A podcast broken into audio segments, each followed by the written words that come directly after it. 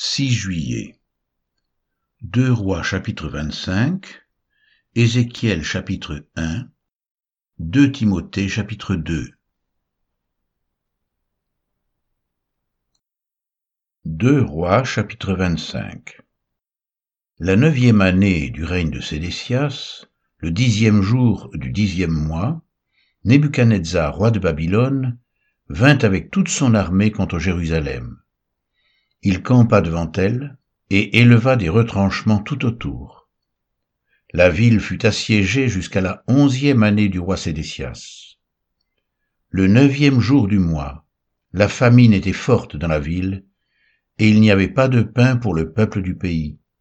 Alors la brèche fut faite à la ville, et tous les gens de guerre s'enfuirent de nuit par le chemin de la porte, entre les deux murs près du jardin du roi, pendant que les Chaldéens environnaient la ville. Les fuyards prirent le chemin de la plaine, mais l'armée des Chaldéens poursuivit le roi et l'atteignit dans les plaines de Jéricho, et toute son armée se dispersa loin de lui. Ils saisirent le roi et le firent monter vers le roi de Babylone à Ribla, et l'on prononça contre lui une sentence. Les fils de Sédécias furent égorgés en sa présence, puis on creva les yeux à Sédécias, on le lia avec des chaînes d'airain, et on le mena à Babylone. Le septième jour du cinquième mois, c'était la dix-neuvième année du règne de Nebuchadnezzar, roi de Babylone, Nébuzaradan, chef des gardes, serviteur du roi de Babylone, entra dans Jérusalem. Il brûla la maison de l'Éternel, la maison du roi et toutes les maisons de Jérusalem, il livra au feu toutes les maisons de quelque importance. Toute l'armée des Chaldéens qui était avec le chef des gardes démolit les murailles formant l'enceinte de Jérusalem. Nébuzaradan, chef des gardes, emmena captifs ceux du peuple qui étaient demeurés dans la ville, ceux qui s'étaient rendus au roi de Babylone et le reste de la multitude. Cependant le chef des gardes laissa comme vignerons et comme laboureurs quelques-uns des plus pauvres du pays. Les Chaldéens brisèrent les colonnes d'airain qui étaient dans la maison de l'Éternel, les bases, la mer d'airain qui était dans la maison de l'Éternel, et ils en emportèrent l'airain à Babylone. Ils prirent les cendriers, les pelles, les couteaux, les tasses et tous les ustensiles d'airain avec lesquels on faisait le service. Le chef des gardes prit encore les brasiers et les coupes, ce qui était d'or et ce qui était d'argent. Les deux colonnes, la mer et les bases que Salomon avait faite pour la maison de l'Éternel, tous ces ustensiles d'airain avaient un poids inconnu. La hauteur d'une colonne était de dix-huit coudées, et il y avait au-dessus un chapiteau d'airain dont la hauteur était de trois coudées. Autour du chapiteau, il y avait un treillis et des grenades, le tout d'airain. Il en était de même pour la seconde colonne avec le treillis. Le chef des gardes prit Séraja, le souverain sacrificateur, Sophonie le second sacrificateur, et les trois gardiens du seuil. Et dans la ville il prit un eunuque qui avait sous son commandement les gens de guerre, cinq hommes qui faisaient partie des conseillers du roi, et qui furent trouvés dans la ville, le secrétaire du chef de l'armée qui était chargé d'enrôler le peuple du pays, et soixante hommes du peuple du pays qui se trouvèrent dans la ville. Nébuzaradan, chef des gardes, les prit et les conduisit vers le roi de Babylone à Ribla le roi de Babylone les frappa et les fit mourir à Ribla dans le pays de Hamath. Ainsi Juda fut emmené captif loin de son pays, et Nebuchadnezzar, roi de Babylone, plaça le reste du peuple, qu'il laissa dans le pays de Juda, sous le commandement de Guédalia, fils d'Achikam, fils de Shaphan. Lorsque tous les chefs des troupes eurent appris, eux et leurs hommes, que le roi de Babylone avait établi Guédalia pour gouverneur, ils se rendirent auprès de Guédalia à Mitzpah, savoir Ismaël, fils de Netania, Jokanan, fils de Karéach, Seraja, fils de Tanhumet, de Netopha, et Jazania, fils du Maacatien, eux et leurs hommes. Guédalia leur jura à eux et à leurs hommes et leur dit, Ne craignez rien de la part des serviteurs des Chaldéens. Demeurez dans le pays, servez le roi de Babylone, et vous vous en trouverez bien. Mais au septième mois, Ismaël, fils de Netania, fils d'Elishama, de la race royale, vint accompagné de dix hommes, et ils frappèrent mortellement Guédalia, ainsi que les Juifs et les Chaldéens qui étaient avec lui à Mitzpah. Alors tout le peuple, depuis le plus petit jusqu'au plus grand, et les chefs des troupes, se levèrent et s'en allèrent en Égypte, parce qu'ils avaient peur des Chaldéens. La trente-septième année de la captivité de Joachim, roi de Juda, le vingt-septième jour du douzième mois, Évil Mérodac, roi de Babylone, dans la première année de son règne, releva la tête de Joachim, roi de Juda, et le tira de prison. Il lui parla avec bonté, et il mit son trône au-dessus du trône des rois qui étaient avec lui à Babylone. Il lui fit changer ses vêtements de prison, et Joachim mangea toujours à sa table tout le temps de sa vie. Le roi pourvut constamment à son entretien journalier tout le temps de sa vie.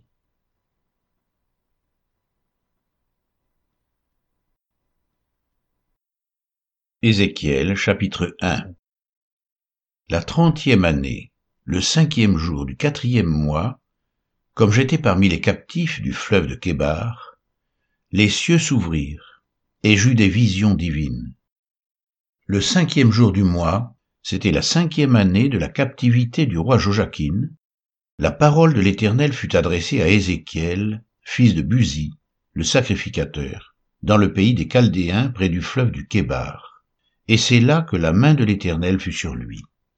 Je regardai, et voici, il vint du septentrion un vent impétueux, une grosse nuée, et une gerbe de feu qui répandait de tous côtés une lumière éclatante, au centre de laquelle brillait comme de l'airain poli, sortant du milieu du feu.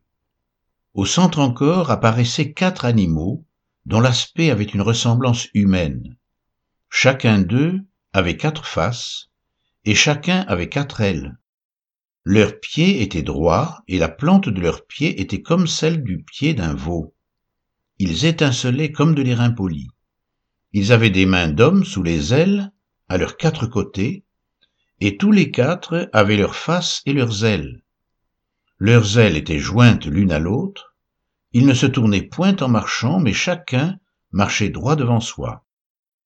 Quant à la figure de leurs faces, ils avaient tous une face d'homme, tous les quatre une face de lion à droite, tous les quatre une face de bœuf à gauche, et tous les quatre une face d'aigle. Leurs faces et leurs ailes étaient séparées par le haut. Deux de leurs ailes étaient jointes l'une à l'autre, et deux couvraient leur corps. Chacun marchait droit devant soi, ils allaient où l'esprit les poussait à aller, et ils ne se tournaient point dans leur marche. L'aspect de ces animaux ressemblait à des charbons de feu ardent, c'était comme l'aspect des flambeaux, et ce feu circulait entre les animaux. Il jetait une lumière éclatante, et il en sortait des éclairs. Et les animaux couraient et revenaient comme la foudre. Je regardais ces animaux, et voici, il y avait une roue sur la terre, près des animaux, devant leurs quatre faces. À leur aspect et à leur structure, ces roues semblaient être en chrysolite, et toutes les quatre avaient la même forme. Leur aspect et leur structure étaient tels que chaque roue paraissait être au milieu d'une autre roue. En cheminant, elles allaient de leurs quatre côtés, et elles ne se tournaient point dans leur marche. Elles avaient une circonférence et une hauteur effrayantes, et à leur circonférence les quatre roues étaient remplies d'yeux tout autour. Quand les animaux marchaient, les roues cheminaient à côté d'eux, et quand les animaux s'élevaient de terre, les roues s'élevaient aussi. Ils allaient où l'esprit les poussait à aller, et les roues s'élevaient avec eux, car l'esprit des animaux était dans les roues. Quand ils marchaient, elles marchaient. Quand ils s'arrêtaient, elles s'arrêtaient. Quand ils s'élevaient de terre, les roues s'élevaient avec eux, car l'esprit des animaux était dans les roues. Au-dessus des têtes des animaux il y avait comme un ciel de cristal resplendissant, qui s'étendait sur leurs têtes dans le haut. Sous ce ciel, leurs ailes étaient droites l'une contre l'autre, et ils en avaient chacun deux qui les couvraient, chacun d'eux qui couvrait leur corps. J'entendis le bruit de leurs ailes quand ils marchaient, pareil au bruit de grosses eaux ou à la voix du Tout-Puissant. C'était un bruit tumultueux, comme celui d'une armée. Quand ils s'arrêtaient, ils laissaient tomber leurs ailes.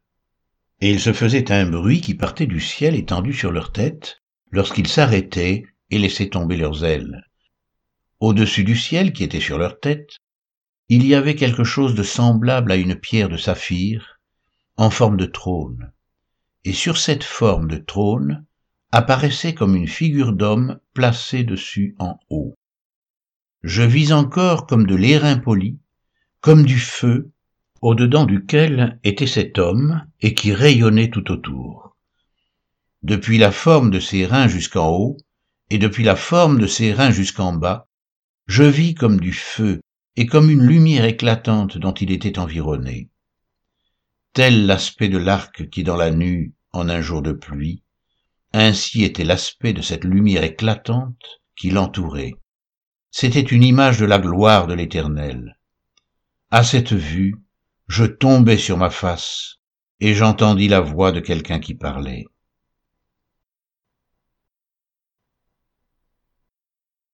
Timothée chapitre 2 Toi donc, mon enfant, fortifie-toi dans la grâce qui est en Jésus-Christ. Et ce que tu as entendu de moi, en présence de beaucoup de témoins, confie-le à des hommes fidèles, qui soit capable de l'enseigner aussi à d'autres. Souffre avec moi comme un bon soldat de Jésus-Christ.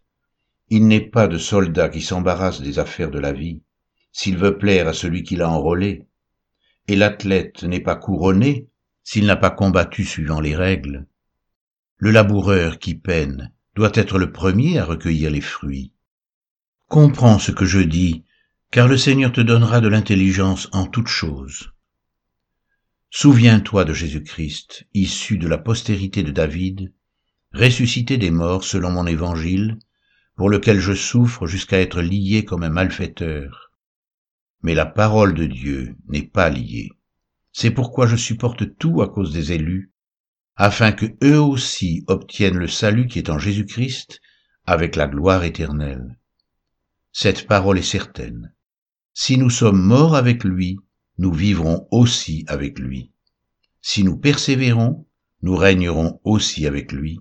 Si nous le renions, lui aussi nous reniera. Si nous sommes infidèles, il demeure fidèle, car il ne peut se renier lui-même. Rappelle ces choses, en conjurant devant Dieu qu'on évite les disputes de mots qui ne servent qu'à la ruine de ceux qui écoutent. Efforce-toi de te présenter devant Dieu comme un homme éprouvé, un ouvrier qui n'a point à rougir, qui dispense droitement la parole de la vérité. Évite les discours vains et profanes, car ceux qui les tiennent avanceront toujours plus dans l'impiété, et leur parole rongera comme la gangrène. De ce nombre sont Hyménée et Philette, qui se sont détournés de la vérité, disant que la résurrection est déjà arrivée, et qui renversent la foi de quelques-uns.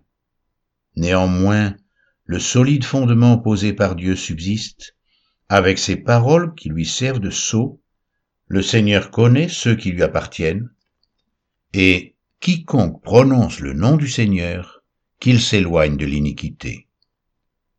Dans une grande maison, il n'y a pas seulement des vases d'or et d'argent, mais il y en a aussi de bois et de terre. Les uns sont des vases d'honneur, et les autres sont d'un usage vil. Si donc quelqu'un se conserve pur, en s'abstenant de ces choses, il sera un vase d'honneur, sanctifié, utile à son maître, propre à toute bonne œuvre. Fuis les passions de la jeunesse et recherche la justice, la foi, l'amour, la paix, avec ceux qui invoquent le Seigneur d'un cœur pur. Repousse les discussions folles et inutiles, sachant qu'elles font naître des querelles. Or, il ne faut pas qu'un serviteur du Seigneur ait des querelles. Il doit au contraire être affable pour tous, propre à enseigner, doué de patience. Il doit redresser avec douceur les adversaires, dans l'espérance que Dieu leur donnera la repentance pour arriver à la connaissance de la vérité, et que revenus à leur bon sens, ils se dégageront des pièges du diable qui s'est emparé d'eux pour les soumettre à sa volonté.